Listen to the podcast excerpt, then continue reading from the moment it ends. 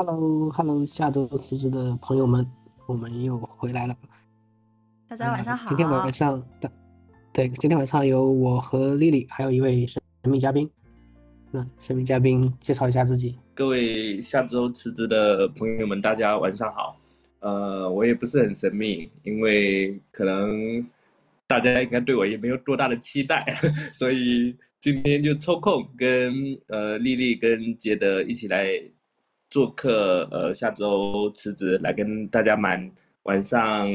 聊聊天。哎，怎么称呼你？怎么称呼我？啊？你要介绍一下，稍微介绍一下你自己啊。虽然我们是个同步播客，是我没有没有说，是不是？不好意思。呃，大家好，我是林小斌，主要的从事的职呃工作是做新媒体的，但是大家可能在我的自己的个人账号上对我的认识可能会比较多。因为在工作上呢，我主要是在做幕后为主，然后在平时我的个人账号上，我主要是以画画跟宣传一些文化相关的内容来输出一些账号内容。欢迎欢迎我们的小兵同学。这样解释合理吗？那是丽丽把小兵拉来的吗？那你们两个是怎么认识的呀？啊，就很神奇啊，好像非常非常多年前。那时候他刚好是在做那个也是不正经艺术，但他是专门给艺术家做视频的。就是其实这个可能哈，跟我到目前为什么会做个人账号还是有很大的关系。当时在整个自媒体时代流行的是做微信公众号，当时的微信公众号呢，就是我当时很喜欢一条这个公众号嘛，然后呃，它里面是主要是。会介绍人物也好，或者器物也好，就是一条视频。然后当时在公众号的时候呢，我就在想说，哎，我也要做一个类似于这样的。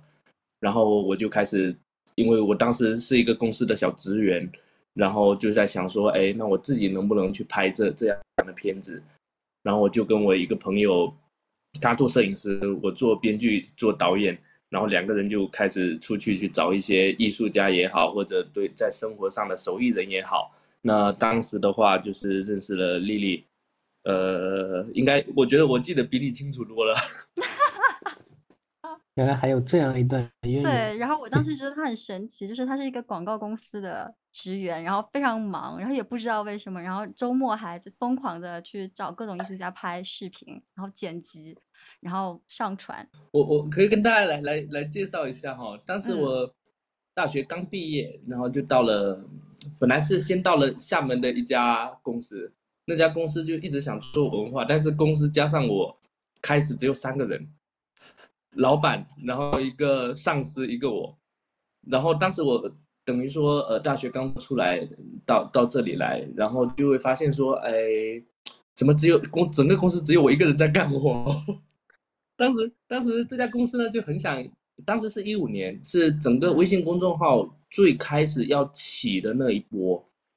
嗯，很大 V 都是那个时候才刚刚开始的，包括像厦门很出名的十点读书哈，也是那个时候刚刚开始起色的。那我们呃当时的这这这家公司里面也做公众号，做了两个账号，但是我要每周要输出三篇文章，刚开始的时候我也都不懂。然后后来我就不不断的自己做图文，做写文章，做图文，就练了一个非常就打了一个非常好的基础吧。然后老板跟上司也教不了我什么东西了。后来我就开始 开掉了老板。呃呃，有点这个意思。因为当时在工作期间哈，我老板老是提议说，哎，你们觉得公众号怎么做做得好啊？啊，然后我当时就提议，我们能不能就做一个叫。就是就是采访艺术家也好，手艺人也好的这种的一个栏目好了，然后老板当时就是就是老板之前可能是有做房地产，应该是蛮有钱的一个人哈，嗯，但是他就跟我说，你能不能用你的手机直接去拍嘛？然后我就在想，让我用我的，当时我都买不起苹果，用的是很普通的那种呃手机嘛，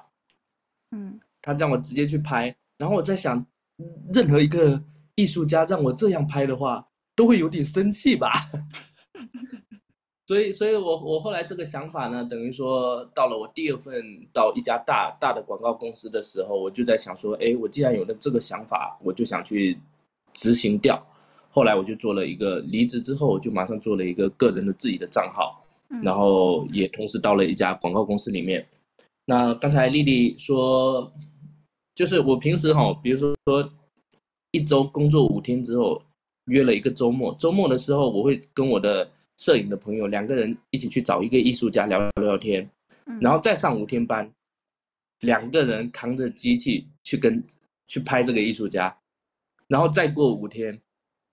跟我的同同学，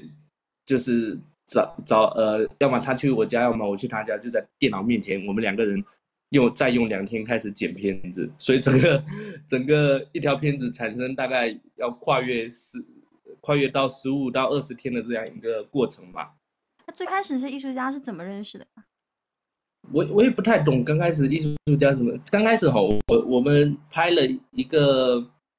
就是有朋友跟我推荐的，就是说在厦门江头那边哈，嗯，就是有两个没有画画的小姑娘自己做了一个画室，然后让大家自由过来，在这边可以画画嘛，然后可以交流。我当时就觉得，哎，要不就拿他们这种很平凡的例子来录制一下。然后有了这一条片子之后，开始就有很很多人给我推荐，推荐了一些手艺人啊，你们手艺人旁边还住着画画的呀。还住着玩玩这种，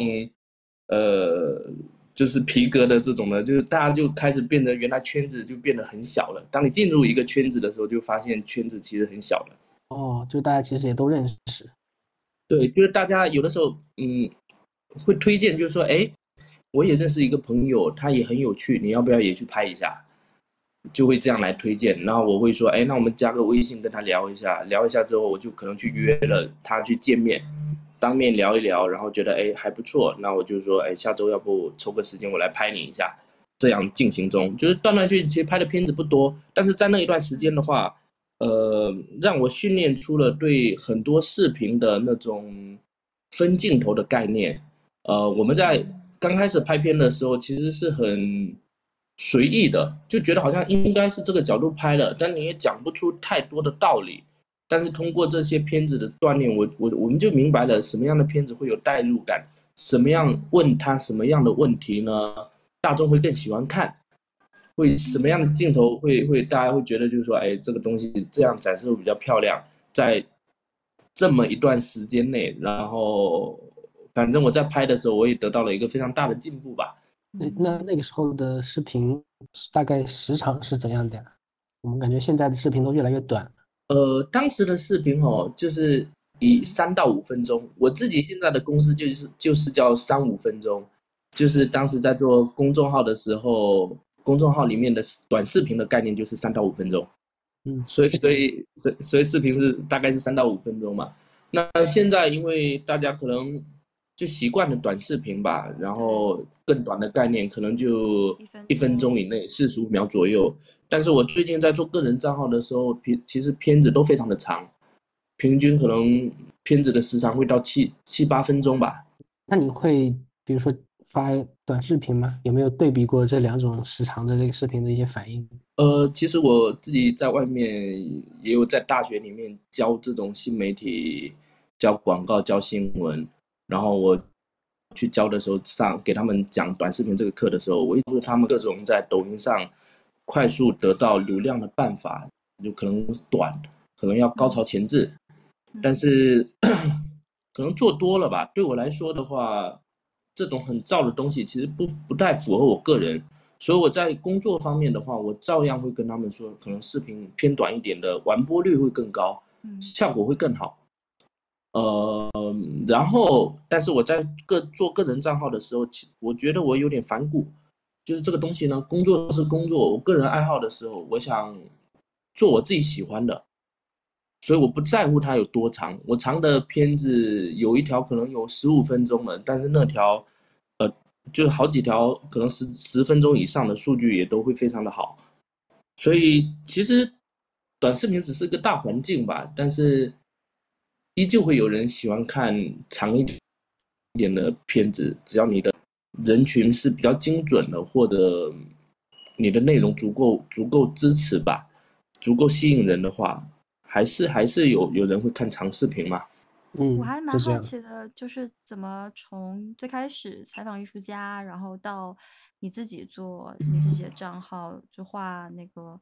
蜡笔画开始。就我之前看到你最开始看到你是画蜡笔画，然后慢慢的才会有其他的，就可能遇到了后面遇到了其他的人，然后才内容可能会更加的丰富。是怎么开始这个转变的呢？首先，画画其实一直以来是我的爱好吧。嗯呃，这个爱好，其实我很佩服那些搞艺术的人，因为在我观念里面，我碰到了这些艺术家哈，他们的生大部分人生活都不是很很很富裕的，就是都很拮据，啊，都很拮据。他们碰到我的时候，老是问我说：“小兵能不能帮我推广一下？我想卖画。”但是，但是我自己的画画画纯属是我自己的行为，就是我佩服他们会追求他们想要的这种生活哈，嗯然后去不管穷苦也好，或者艰难也好，他们都勇往直前。我我我我佩服他们，但是我我好像没有这个，就是说把画画当成一个事业来做。对我来说，画画可能在这个阶段的我来说吧，它可能就是一个爱好，所以我这个可能是我最大的不同，所以我只想画我自己想想画的那些东西，然后我平时就会通过画这，就是其实从我开始画第一幅有画棒开始哦，纯属是因为我觉得就是说我明明有画画这个技能，但是我当时在工作上花的时间非常多了。就晚上回来的时候已经比较晚了。其实今天你你们八点半叫我的时候，我我我已经六点多六点半就五点半从公司翘班回来，六点半到家。就是因为如果我跟公司一样的下班时间，我平时可能八点半才会到家，就是我我个人的下班的时间是八点半左右，所以我如果画画的话，大概是从十点左右开始画嘛。那当时的话，为什么选择画油画棒这个工具？是因为我当时觉得这个东西，这个东西比较快速的能达画出某某些效果，然后我想练练手，打发时间，然后开始画画画，就画就想说，哎，好像可以画成一个系列，就开始创作了。我现在一直在创作的这个家人系列的作品。我还挺感兴趣的，就是 给我们听众简单介绍一下这个项目啊，就是呃，小兵在两年时间内是画了一百扇泉州古城的家门。对，其实我挺好奇，一开始是怎么样有这个想法的？想法是非常偶然的吧，呃，我我没有去刻意的追求说要画什么东西，是因为首先我我在平时工作之外画画的主要画的是油画，但是我画油画的时候时间不允许啊，油画是一个比较耗时的一个，嗯，想画一幅画，想呈现出效果可能会比较耗时，但是如果每天晚上画两个小时的话，比如说我今天晚上。把颜料都挤出来了，开始画的，画完几笔之后就差不多到睡觉了。那我明天晚上可能有事，后天晚上可能有事，那些油画就干掉了。那我的那个那个创作就开始变得是没规律的。我我就觉得说这样好像不太好。然后我就在看，就有一天我就回老家，我就突然想画画，然后去小学旁边买了一盒蜡笔。我还想，哎，这个有色彩，又又是蜡笔，然后我就想试一试涂一涂，涂一涂之后，我就觉得，哎，蜡笔的呈现效果还可以。后来我就买了更接近于蜡，更接接近于油画的这种油画棒。油画棒就是在蜡笔的里面加了更多的这种油质的，让它产生了像油画一样的效果出来。堆叠吗？就是做对对对，就是在、哦、它可以有，嗯，在。表现上会有更多的层次，所以这个是一个契机，就是在画材的选择上，就突然油画棒的这个东西对我来说，它是效果呈现上可以代代替油画了，这是第一个。第二个是当我去泉州的时候，哈，大家老是拍一些很大的景吧，就是可能去拍开元寺啊，可能去拍一些钟楼啊这些大家耳熟能能详的东西。但对我来说的话，我我好像太经常见这些东西，我没有觉得它很很特别，所以我我我就是在去去有意的去逛一些小巷子，所以在逛小巷的时候会发现说他们的那些门很漂亮，然后我会发现哎每一扇门都。有很大的不同，然后开始就是我会拍照，刚开始就是纯手机拍照，然后发一个九宫格的门。那有一天突然想要打发时间了，在想说，哎，那画什么呢？刚好有拍过几扇门，要不我今天晚上就画一扇门吧。就这样就成为第第一扇的门，就就这个动机出现在了我的画册里面。那第二天又开始的时候，感觉哎，昨天晚上试的这个还可以，要不今天再画一扇门吧，就开始有意的在一本本子里面画满了所有的画，画满了这种门嘛。然后开始我就想说，哎，好像越来越熟悉了，效果也越来越好了。然后我就在想说，哎，门大就是我自己如果只是拍照发朋友圈，拍真实的门发朋友圈，那我在拍的时候，丽丽也可以拍呀，杰德也可以拍呀。它就是好像就变成可复制性非常高的东西了，于是我就决定就是说，哎，那我就把它做成一个系列的，嗯，然后所以门的这个系列就这样产生了，所以是其实是无意之举吧，对我来说，那自然而然发生的事情，对对对，就像最近抖音上流行的，可能当时命运的齿齿轮就开始转动了。哎，那这个项目现在是什么状态呢？是就算完结了吗？还是后续还有一些？现在有更好玩的事情发生。哎，也不能这样说吧。等于说这个项目的话，我画完一百幅的时候，其实我一直在准备办一个个展，就是办一个个展。然后最近其实泉州有很多当地的单位有跟我聊了，然后大家都在想说有没有一个更好的形式。如果是纯画展的时候，他们就希望在宣传上再找找突破口吧，所以我们最近还在对，就是看一下有没有什么合适的展现方式，让这一批系列的话全部拿去展嘛。然后我已经画了大概一百一十幅过了，然后我我就在想说，因为之前刚开始的那那一册吧，因为我大概画了六五六册了，一册大概是二十张，但是第一册的那些其实就是当时的练习之之作嘛。没有那么精细，没有那么不像现在练习练习久了嘛，会更加精致啊，会更加真实的感觉。所以我就在想，就是说可能画到一百二十张，然后去抵掉最开始一些比较呃随意的画作，底调。这个是因为从画的角度上呢，我我觉得就是说，我想通过一个画展来结束这一系列的，然后我接下来可能就回归到油画上。所以还是想要画油画，呃，油画棒不好保存呐。哦，啊，它不好保存，会会让我觉得它的美哦，很 容易逝去。来的也快，去的也快。对对对，我我对我来说，所有的画作自己制造出来的，我会把他们当小孩。嗯。那我我舍不得他们的那种损坏，所以我画完不久的话，我会尽量拿去装裱起来。因为油画棒的保存其实是不太理想的吧，在我眼里。就是我还想听你聊一下怎么遇到张先生的，我觉得是一个很很有意思的故事的开始。其实我在我在做这件事情的时候，遇到了很多人。啊，就大概是去年元国庆的时候吧，去年国庆的时候，当时呃西街那边的有一个文旅那边的就。让我说带几幅画过去，他们帮我弄一个展吧，弄一个不也不是说弄一个展，就给我一个小小展示的一面墙。本来跟我说好可以挂很多我的画，结果我把画装裱了，带了二十几幅过去。我从厦门装裱的，专门找了车运过去。他们挑了八幅，只展了一幅出来啊，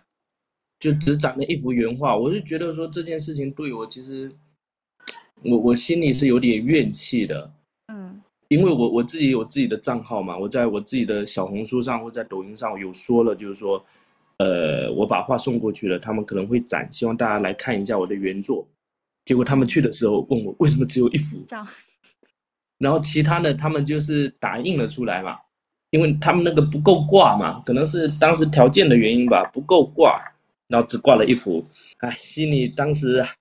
还是有点愤愤不平的。然后，然后当时也是因为这次的展示嘛，当时他们就跟我说能不能有一些呃周边的产品过来销售，然后我就在想说，我当时已经画了大概。呃，七八十幅画作了，然后我就挑了大概三四十张，我就制作成了明信片。然后明信片的第一目的是，当时为了让这个展上面就是呃游客来看的时候，可以带带走一点像纪念品一样东西嘛，因为它怎么说也只是明信片嘛，没有并没有太多的意义在吧。然后我就拿着这些做的明信片呢，我就在想，哎，我就把。我没办法把原画给这每画过的每一扇门的主人，于是我就把相对应的明信片上都标有这家门的位置，然后我就顺着我画过的这些位置，一个门一个门的去找，就把这些做成了明信片跟版画。有做的，我就想去看，想送给他们主人嘛。一个就是我没经过你们的同意画了你们的门。可能占用了门的肖像权，所以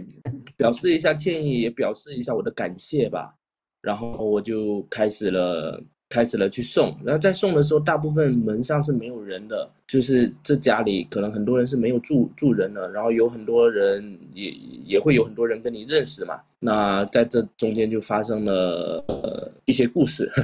敏锐的嗅觉已经嗅到了。这这当中有令令你印象深刻的故事吗？其实我在拍这一系列的时候，其实我在自己发布我作画的过程的时候，并没有得到非常大的一个抖音上的流量，因为我的画可能相对于很多想对油画棒感兴趣的人来说，哈，可能画门的话对他们来说难度是比较高的，所以我当我发布画画制作过程的时候，流量并不会很大，但是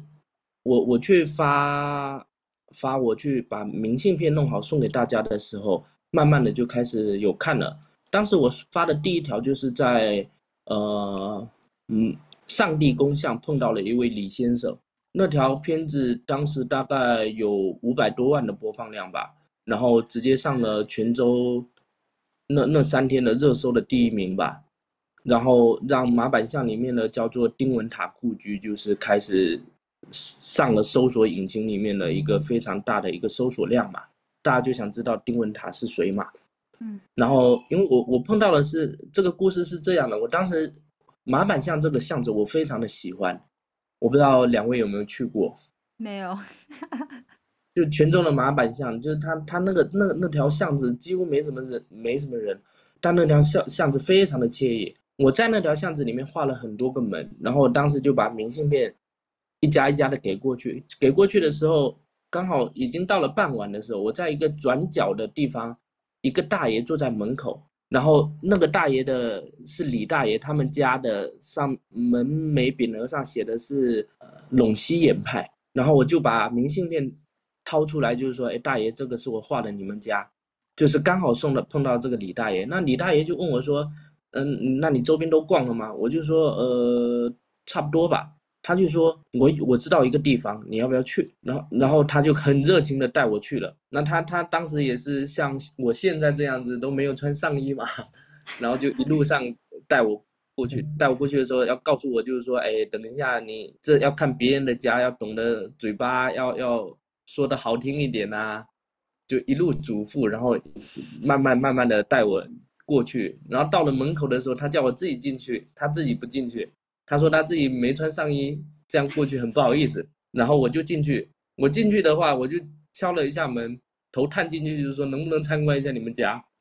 然后里面一个小姑娘就跟我说：“ 哎，不行啊，这是自己的家。”很奇怪。呃，然后，然后我就灰头灰脸的跑出来，追着那个李先生说：“哎呀，人家不让我参观。”然后那个李先生就跟我说：“这个很可惜，因为在在李先生。”刚开始带我过去的描述里面，他就觉得就是说这个房子跟故宫一样漂亮，就有了这个故事。这个故事就当时就是让丁文塔的故居就被很多人知道嘛。然后李先生也也也也也，我有一些做传媒的朋友也专门就是，在我那条视频火了之后，就就去拍丁文塔故居是怎么样嘛。但是我都没有进去过。你到现在都没有进去过吗？没没，上个月我重新跟张先生去拍了一次丁文塔故居，因为张先生是他认识我之后，我拍了他第一条视频之后，他就他就去去搜我的抖音了。他好可爱，我的妈呀，张先生。哦，然后张先生就跟我说，丁文塔故居的主人是他以前工厂的工友。哦哦，所以我我上个月发了一条抖音，就是就是在访丁文塔故居的那个，就进去看了。你们可以看一下我的那个抖音，那条抖音的播放量也非常的高，就是好多人就是说哇，去年刷到你们，就一直在等你后续嘛。没想到今天就看到了，然后他们。然后那个丁丁文塔故居真的里面真的蛮漂亮的，然后刚才丽丽不是问我张先生吗？哈，嗯，很巧，就是张先生的那个片子哈，嗯，大概是我拍完这个李先生的第二周，我又去开始去发明镜片了，就是我又去发明信了，但是当天的话也是一个夕阳西下的一个下午，我就到开元寺里面，然后我就。我其实我当天也不知道我为什么要进开元寺，就是过去的时候，呃，有点百无聊赖吧。然后当时对疫情的概念没那么强了。然后我进去的时候就是那种，呃，我看没人没怎么人排队这个点了，然后我就进去看了一下。进去看了一下，就是刚好在靠近西塔的时候，靠近仁寿塔的时候，就看到一个人在摆摊嘛。然后我就觉得，哎，好有意思啊！因为我当时在想，我也要把我的明信片摆出来摆摊一下。所以，我我就想说跟他交流一下。那当时就遇到了张先生，张先生他就是地上摆的都是他自己呃素描的泉州的一些古建筑啊，或者一些旧的一些场景，就是他画的。他可能画了三三四十年，画了是几千张的这种画吧。然后当时就开始跟他交流了。呃，刚开始我能感受到，我问他问题的时候，他其实是有。戒备心的，就是可能陌生人吧，就是稍微会有一点戒备戒备心。但是我们两个边聊边边聊，你会发现就是我们两个开始越来越自在了，越来越自在之后，我就跟他说，哎，要不我拿我的明信片跟你换个你的画吧，不然正常的话，我遇到这种人，我我是会买的，但是我当时会觉得买好像缺了点意思。嗯，对，就是你们的身份就不一样。哦，对对对，就是。就是如果买的话，就是好像说不上吧，我就觉得就是说好像跟别人差不多了，我就把我的包里面的明信片掏出来，我就给他看，我就说跟他说我也是个画画的，我也画，但是我画的不是跟你不一样，我画的是泉州的这些一扇扇门，然后开始两个人就开始有了画画这种更加比较深层次的一个交流吧，然后然后就这样认识了张先生。然后我就把张先生的这个认识的过程也发了抖音，也发了我自己的个人的平台。那发完之后呢，跟张先生的故事就是差不多就差不多结束了吧。正常应该对我来说，我不抱于不抱于对这种一个故事抱于有后续后续的这种期待的，就是我我喜欢的那种是萍水相逢啊，就是那种感觉就就差不多够了，就是没必要跟就是。强行吧，哈，就是太刻意，我对我来说是一种有点强行的概念了吧？我觉得说朋友就是下次再碰到就会，就是你不要强行的话，我们下次再遇见的时候就很浪漫吧。所以，所以到了到了可能到了今年的，我也不知道什么时候，就是当时是十月份，后来到了冬天吧，冬天有一次我去泉州，我又去泉州了。然后我我就走到了开元寺里面，就是但是那次我是想去看一下他怎么样了。然后我过去的时候，张先生还在跟别人介绍他的画，然后看到我之后，然后我们两个就是就是那种像好朋友和久阔别重逢的那种那种的。然后他当时一直跟我就是跟我聊嘛，就是跟我聊就呃他看到了我发出去的抖音啊，也很开心呐。然后，然后就跟我聊嘛，聊完之聊到中间的时候，他就跟我说：“哎，我发现我有发现一个非常好看的那个豪豪客厝豪客厝，就是那种生蚝的，就是巡捕的那种生蚝的房子的嘛。然后他他就跟我说，他他知道哪里有一座这种的，就是很久以前的，我记得好像很久以前的房子的，他就问我说，明天你有空吗？要不要我带你去看一下？因为他他他他就就对我，因为他后来看了我抖音之后，也看到我画的一些画嘛，包括我对建筑的一些呃兴趣，然后他就觉得说也要带我去看一下。后来我们就，我本来当天其实是要回到厦门的，因为他的这这个邀请，盛情难却，我就在泉州住了一晚上。第二天一大早七点就起来，大冬天了，大冬天七点我们在文化宫见面，然后他骑自行车，我旁边租了一辆共享单车，我们两个就这样一路一路，天黑黑的灰蒙蒙的开始骑，骑到了骑到了那个可能。呃，快到泉州大桥的一个地方，然后他在一个一个那种类似于有点像城中村里面了，他跟我介绍了那个房子，然后介介绍完房房子之后，其实因为太早了，介介绍完房子都还没到九点，正常我在公司的时候是九点半上班，然后然后他就然后他就说还就是我们就都觉得还早吧。然后他就说，那再去看一下他发现的另外一些地方，也很近，因为泉州其实城区是非常小的，就是骑车就非常快。然后他就带我去看，呃，天后宫对面他发现的一盏，呃，古代的灯嘛，壁灯，应该算壁灯。然后当时又介绍了一下，后来我就都把这些发了，呃，剪成了视频嘛，就后来我跟张先生的故事就这样开始了。变成连续剧了，对对对，后来就，后来就真的变成连续剧了。后来我我给我们这一系列的名字叫做“显微显微镜下的泉州”嘛，我就把它做成了。因为张先生的认识张先生哦，让我觉得就是说我对泉州的了解真的是太少太少了。就是有他这样的人在的话，我的认识在他面前就不值一提。所以我每次跟他一起去拍摄的时候，我我都会觉得说，哇，今天我是到泉州来做研学了，认识了一个我没有看过的泉州，所以我我非常感谢感谢张先生，就是我们可能是一组非常合拍的老少的这种组合吧。这样的缘分也挺奇妙的。对，然后我很奇妙，我几次路过看人寺，想要去偶遇这位张先生，都没有一次遇到过。呃，那他可能跟我出去拍片了。在跟张先生拍的前几次，我我我一直在思考我在做什么，就是我当时没有打心里我不知道我做这件事的意义是什么，是为什么我要从厦门过来做一件也不赚钱的事情，然后为了所谓的文化的传播吗？我觉得就是说我没有那么远大的理想，对我来说很多知识，我希望我自己可能知道了。就够了。很多情况下，对我我都是这样想的。比如说这幅画我自己画完了，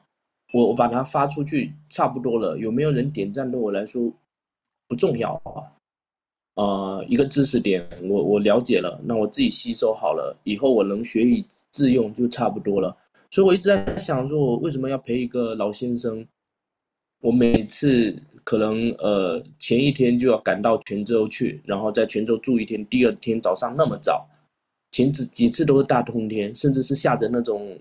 下雨的。直到有一次哈，大概是我们第三次拍摄的时候吧，当当天就是在下雨，我当时穿的是羽绒服，戴了一个帽子。为了更好拍这条片子的时候，张先生撑着伞，我让他自己撑着伞就好了。我说我不撑，因为那个羽绒服稍微会有点防水，但是雨绵绵延不绝的雨的话，其实还是会渗渗进来的。然后他带我去看了，就是农工，就泉州有个地方叫农工菜市场对面，农工，就是不是在菜菜市场那块，就是在五中的那门口那条路。嗯，五中那条路门口，就是那条路已经是翻翻修过了，可能七八十年代翻修过的，房子其实也是蛮蛮旧的。那张先生他以前的家在那边。然后他带我过去的时候，我们俩就两个就开始录制，满聊满说的，因为我们的风格其实就跟今天我们在聊天的感觉是差不多的。我们在聊的时候，张先生呢突然有一个老头从从开个门出来，在街就在街边，他门就是紧挨着街，就是路边嘛，把门一开起来就跟我们问好。我已经不我不知道他是谁，张先生跟我说这是他的同学，然后他他他他同学从口袋里拿出了一张照片。那张照片是张先生画的一幅牌坊，然后那个牌坊大概在五十年代的时候就已经被拆掉了，只剩下了一个石墩在那边。你看五十年代拆掉的话，六十年代出生的那那一群人就已经不知道有这个牌坊的存在了。所以，所以，所以对对这这个故事来说的话，哦，不不不是这样的，就是张先生七十年代的，嗯，就是七。七七十岁，然后我们应该往往前算一下，他五十年代出生的吧？是这样算吧？是，他应该是一五几年出生。我我记得他好像，因为他今年大概七十七十二岁左右吧。然后，呃，我我如果我记没错的话吧，大概是这样。所以，对对我来说，张先生属于我爷爷那一辈的。但是但是，像张先生。就像我父母那一辈的人，就完全不知道有牌，这这条街上有牌坊的事情。张先生他们童年会爬到这个牌坊上面去玩，但是他们的小朋友，他们的子女是不知道的。那如果我是他们孙子这一辈，他们的子女那一代，那一代就已经对这一这一段历史已经断层掉了，所以我这一代是没办法知道这件事的。所以这个牌坊呢，等于说本来。是阐述这样一个故事，说那个石墩其实后来有开始牌坊在，呃，这段事情我我也只是拍了，然后我我当时也在想，就是说，哎，这大雨天哦，我陪陪张先生来拍一个这个干什么呢？一块石墩。但是在这件事情拍完，我发发完抖音之后，哈，张先生大晚上给我打了个电话，因为当我们断断续续有空的时候就会通一下电话。张先生就他给我打电话跟我说，他当时我们拍的那个朋友，他出镜的那个同学嘛，打电话跟张先生说，就是说他们同龄的这一群人，七十岁左右的人，看过这个牌坊的人，都看到了我发的视频了。然后他们首先向我表表示一下感谢，然后他们几个老头老太就是商量一下，就说，要不我们就用你的照片，就在这个地方把这个一起出钱把这个牌坊重新建起来。哇，就是当时听到这个的时候，哇，我我就眼泪都快流出来了，我就在想，哇，我我好像在做了一件一件远比我想象更想象中更加有意义的事了。就这这一群七十几岁的人，就他们突然间就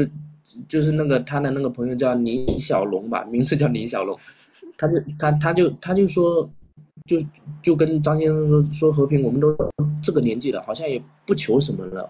但是如果我们几个老人家那一辈见过这个牌坊的人，自己出资把这个牌坊重新建起来，我们好像留下了一个很重要的东西，做了一件就他们来说也做了一件非常有意义的事情。他们就觉得说好像这辈子就突然间就值了。所以当他们跟跟我说这个事的时候，我就觉得好像我也值了。是的，我我就因为这件事，我突然对拍拍摄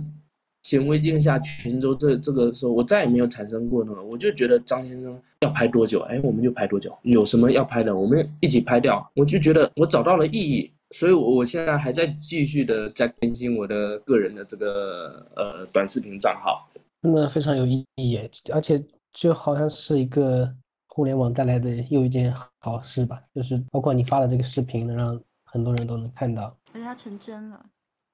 就从视频线上的东西变成线下会发生的事情，就好神奇。是是是，所以张先生，我我看他做这个视频的时候，我真的觉得很神奇，他真的太有饱满的热情在做这件事情。对我原本对张先生吼，我们拍了好几次，我们我跟张先生两个人其实是不太聊私人问题的。就是我们两个聊的都是文化相关的问题，然后，然后他会跟我聊一下，就是说这个事情发生了，他家里的跟他童年相关的事情，就会慢慢的有延展延展，然后我们才开始聊呃自己家庭的一些情况。然后张先生哈，他其实在在泉州，可能在好二三十年前就断断续续的被电视台采访过，被报纸采访过。他有很多份他自己留下来做纪念的报纸，就关于他画画的也好，通过他的话去证实了呃泉州有哪一些东西存在的这种报报告也好，就是已经很多了。但是他其实并不喜欢被这些人一起进行一个采访或者拍摄吧。然后有的时候别人在约他的时候，我也同时在约他的时候，他会把所有的人的都推掉，他就会说他还是只跟我拍。就首先他就觉得跟我比较契合，另外一个他会觉得我们拍的那个更有意思，因为官方的采访容易容易断章取义，容易给你设置一个条条框框，他会觉得呃那都讲你们想听的，要不你们自己去讲嘛，就就会有这种感觉，所以所以他会觉得跟我的交流更加的自在，更加的随心所欲，我们就到现在的方式。都是像闲聊嘛，可是你们两个都正好都是画画，都是喜欢画画的。呃，可能呃，这这是这是之一，因为还有很多点吧。我们两个都都不以追求这种这种一个很大的反馈，因为对我们来说哈，有稍微有一些人的支持就差不多够了，就我们也不多追求过多的这样的吧。虽然我们有的时候就是说，对我来说哈。我会希望他有一个比较好的数据的展示嘛，因为这一段拍下来确实也不容易。我觉得就是说我们辛辛苦苦做了，就是没有得到一个比较好的反馈，其实我会蛮会觉得就是说呃稍稍微有点失落。但张先生他的概念里面，他就是说他他不是很在乎了，他觉得就是说把这个介绍的只要有人看到他就很开心了，所以他的境界会更高一点。我还是个世俗中人。所以你们两个搭配还是蛮好的，就是你你会吸引到跟你类似的人，嗯，所以，嗯，所以我觉得在很多时候，可能我们要把自己变得更加优秀，你会不断的碰到跟自己呃优秀的人，然后或者吸引到会有一些更好的人吧。那首先还是要自己要努力吧，就个人的感觉，我到现在都是这样想的。我现在我现在跟你们聊的时候，我还在写字呢。啊，我，写书法是吗？我在用我的，就是写写。上次我我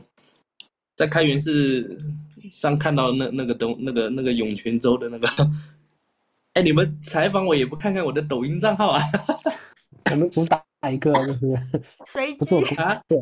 不做功课，这样就可以就是带着这个听众的视角去问。呃，是是是，呃，这这点在。我的账号上我也是这样的，呃，其实张先生跟我每次在拍之前哦，我们都会说我们要去拍哪一些东西，但是我们从来不说具体会怎么拍。张先生每次会忍不住跟我说，忍忍不住跟我说说，哎，等一下，我我想说的是这个，我就是说，哎，你别跟我说，你你如果现在跟我说的，我会我如果觉得这些东西很神奇的时候。我我就没有那种像大众一样的反应了，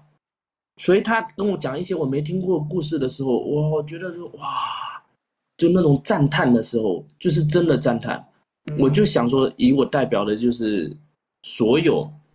没没有看过这个事情的人的视角来看的，所以我的我其实拍摄他的时候，我我也有手机稳定器，但是我就是不用，我我就是拿手持。手持就是我希望它有晃动的感觉，会有代入感，有那种旋转，有那种不稳定的，因为那更像一个正常的人拍的正常人的视角。对，而且我还记得你们在施朗故居就开始玩那个玩那个什么三叶草。哎，那那个就很随机啊，张先生都不知道我会发那个。那他常常就说没。他他常常跟我说，没想到你你把这个都发出来了，但是这个发出来之后，呃，效果有有那么多人跟我们一起一起来看。你现在也是在用这个业余时间用爱发电，个人账号啊、视频号啊、公众号啊，都是。呃，谈不上谈不上为爱发电吧。其实相对于短视频来说，哈，我觉得它像很多的信息过去了。然后好多人建议我，就是说那么长的视频要不要分上下集？上中下集，然后我都拒绝了。呃，我有一个朋友跟我讲，就是我我很困惑的说，哎，我我就说总有人建议我，我说把视频剪短，然后我就跟他们说我不是很想剪短，然后我有个朋友跟我说说，BBC 嘛，BBC 哦拍纪录片很出名，嗯。英国哦，BBC，嗯，但是拍纪录片是最耗时间的，并且是最没有收益的的一个片种。但是 BBC 一定会一直支持拍纪录片，因为在他们眼里，哈，收视高的综艺片，短期内综艺高，但是他他们会说，哈，就是说我们国家的小孩子有一天想要了解一个知识点的时候，他没办法看综艺片，他还是会看纪录片来搜索的时候。所以当时我就明白了啊，那我每条片子都要做成单独的作品，因为我觉得就是说我的每一条片子，让人觉得是又臭又长的纪录片也没关系，因为当有人哪天对泉州充满好奇的时候，进行对某一个景点也好，某一个老旧的东西进行搜索的时候，能看到我的片子吧，所以我就我就觉得就是说我可能在拍的是纪录片，而不是短视频。嗯，就无所谓时长。对，嗯所以我我就就会不去管不去管别人了，就是反正我要把它当当成是我的作品。那如果我去考虑那么多别人的话，可能应该也做不好吧。不好意思，前几天生病了，还在生病中，一直没缓过劲来。应该是大热天去拍摄了。容易中暑。最近很多人在在这种后呃后后后台留言，就是说能不能跟我们去拍？我就说你们估计会顶不住，别跟我们拍啊。我们正常早上七点出发，能拍到下午的五六点，我张先是生这么有活力吗？他 OK 吗？是一整天。我因为我们每次都是一整天在拍，一次大概拍五条内容吧。然后我们两个都是踩自行车呀，踩自行车泉州那个逛了，然后有的时候是走路，就一整天几乎是马不停蹄。我们只有在有的时候会坐在讲解的时候，我们也会欣赏一下一些场景嘛，就坐下来。那我们两个人的大部分都是张先生从他家里买两个那种大面包，然后带点矿泉水，就是跟那种 田野调查一样，你知道吗？特种兵，特种兵真的是特种兵。我就跟他们说，你们不要不要觉得我好像我们做的很惬意哈、我我们当下，但是我们两个人其实身体还是会觉得是有点辛苦的，两两我们两个都会有这种感觉，所以我们会呃偶尔会停下来就树荫下或者讲老房子的时候，有有时候我们休息一下，聊一聊聊一聊有趣的事情，就是年轻的时候的事情啊，各种各样的会休息啊，但整个流程还是非常的紧的，因为有的时候我们会也会注意一下光，就像上上上次拍摄的时候，我们是拍了，就是江南那一带的，就是跨过晋江的那一带的嘛。当时的话，我呃张先生走，就是因为那一块拆迁很厉害了，我们在那个城中村里面就已经快找不到那栋房子了，就走错路了，多走了很久。然后张先生后来就说：“哎，走错了。”然后又拐回去，拐回去拍完了那个老房子的时候，我们又开始又到同一个地方的另外一个两栋房子，但是当时的光线已经很暗了，然后我们还是想说把它们拍掉，然后就当时在很暗的情况下开始来做，呃，所以有有的时候会遇到各种情况，然后我就在想，就是说有一些人说要跟我们走，可能会顶不住啊，我都是这样劝退他们。然后我跟张先生在计划，就是做那种，呃，就是现在很流行的那个 CT 卧卧卧卧什么城市漫步，是不是？哦，City Walk，City Walk，就是要翻译起来，应该叫漫步，还是要叫要叫什么可？以说城市漫步。城市漫步还是城城市行走比较合适？因为我想做一个这个，就是大概就是在我们的短视频上，可能找找个十个人、二十个人吧。就是今天一早上，我们就是围绕着某一个板块，就走我们之前拍过的那些地方，然后我们来一一做想做介绍这样的嘛。哦，那很棒我刚刚。还想还想说，你们可以把就是你们拍的那些地方搞一个那种线路出来，对对，地图什么的。哦，就可以再手绘一个地图。有有有有道理吧？但是手绘的话，就是会明显有点像那种，嗯，可就不够古朴，我觉得。就是我我希望是大家不受限吧，你们就按我们两个人，就是说，既然大家这么想跟着我们去走一走，我们就不告诉你我们大概去哪里，就是跟我们走就对了，哦，感觉就是就是对的，就来特别像那来一个趟就来一趟重新的挖掘之旅吧。是就像我每次跟张先生说的，不要跟我聊具体的，等一下要说什么，我们只聊一下我们大概拍的几个点的步骤是什么。就即使我知道，我也不会，就是我已经知道了这个地方，我也不会跟他说我知道，你不用跟我讲，我们就不拍了，因为我们的就就是那种，哎，反正你你先说，我们我知道了，我们就多交流两句，不知道的就就就听你说。所以如果大家有空的话，到时候也可以参与一下。我要报名，希望你不要中暑。我可以多带两个雨伞。比如说你最近推荐给朋友的，或者说作为礼物送给朋友的频率最高的呃一本书是什么？老纪抄，老是老人的老，纪是歌妓的妓，抄是抄写的抄。那老纪抄这个这本书呢，是日本的一个女的艺妓，他写的一些短篇的小故事。那这些故事呢，有一些可能是真实的，有一些可能是他补充的。那这本书呢，就是讲了，就是一个艺妓在老了之后，回首以前的这种时候，然后写下了一些类有点类似于回忆录吧。